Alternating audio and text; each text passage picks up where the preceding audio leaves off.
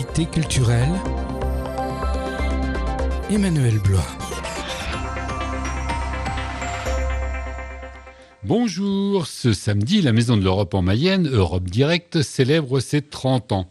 Le village européen se tiendra salle polyvalente de Laval de 10h à 23h avec des stands, des comités de jumelage, des animations et un rallye sur l'Union européenne avec des lots à gagner. L'accent sera mis sur l'Allemagne. À partir de 17h, un débat portera sur les prochaines élections européennes.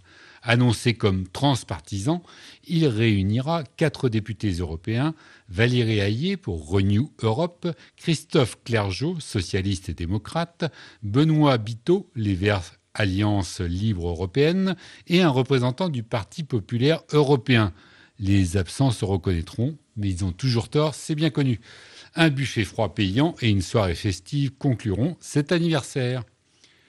La troupe Pause-Théâtre présente Georges Dandin ou le mari confondu de Molière ce week-end, salle Léo Lelay à Chemazé. Dans le cadre de la nuit de la lecture, la Bibliothèque de Laval et l'association Lecture en tête accueillent l'écrivain Joël Kerwanton jusqu'à dimanche. Chacun est invité à venir sur place pour participer à des ateliers d'écriture. Accompagné d'une slameuse et d'une comédienne, l'écrivain animera ses ateliers sur le thème du corps. Il sera aussi possible de trouver d'autres sujets d'inspiration dans les rayonnages de la bibliothèque ou à partir d'une sélection d'ouvrages. La restitution de ce travail aura lieu le dimanche à partir de 14h30 avec la présence d'une chorégraphe nantaise. Plusieurs temps de lecture seront également proposés avec Lire et faire lire ce samedi. Les rencontres cinéma et santé proposées par Atmosphère 53 se poursuivent jusqu'au 26 janvier. Santé mentale, surdicécité, troubles psychiatriques des ados, sexualité des seniors, soins palliatifs, mobilité des jeunes médecins, dépendance à la drogue et travail des sages-femmes, cette nouvelle édition est riche en films et thématiques.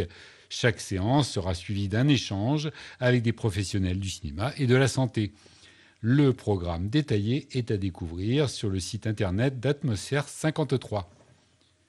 Sport et sportif pendant la Seconde Guerre mondiale, c'est le thème d'une conférence qui se tiendra dans la salle de conférence du centre hospitalier du Nord-Mayenne samedi, ce samedi à 14h30.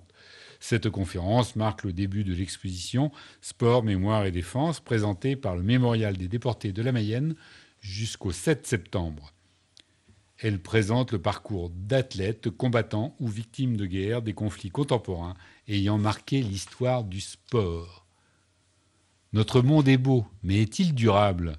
C'est la question à laquelle tentera de répondre Soisic Manac-Chauvel, professeur de sciences sociales lavalloises, le jeudi 25 janvier à 18h30, salle du cinéma de l'Avant-Seine à Laval.